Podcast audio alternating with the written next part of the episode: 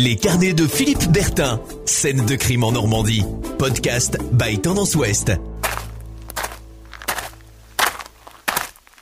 Bonjour, je suis Philippe Bertin et je vous propose désormais de partir chaque semaine avec moi sur les scènes de crime en Normandie.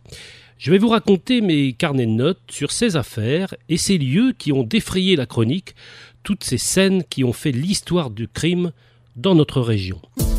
Podcast by Tendance Ouest. La première des, des, scènes de crime que je vous propose de redécouvrir avec moi, c'est une petite maison tout près d'une jolie rivière. C'est charmant, c'est une vraie carte postale dans un cadre très bucolique. Je suis devant, à ses pieds, pour y accéder, on emprunte un petit pont de pierre, il date de l'époque du Moyen Âge. Podcast by Tendance Ouest.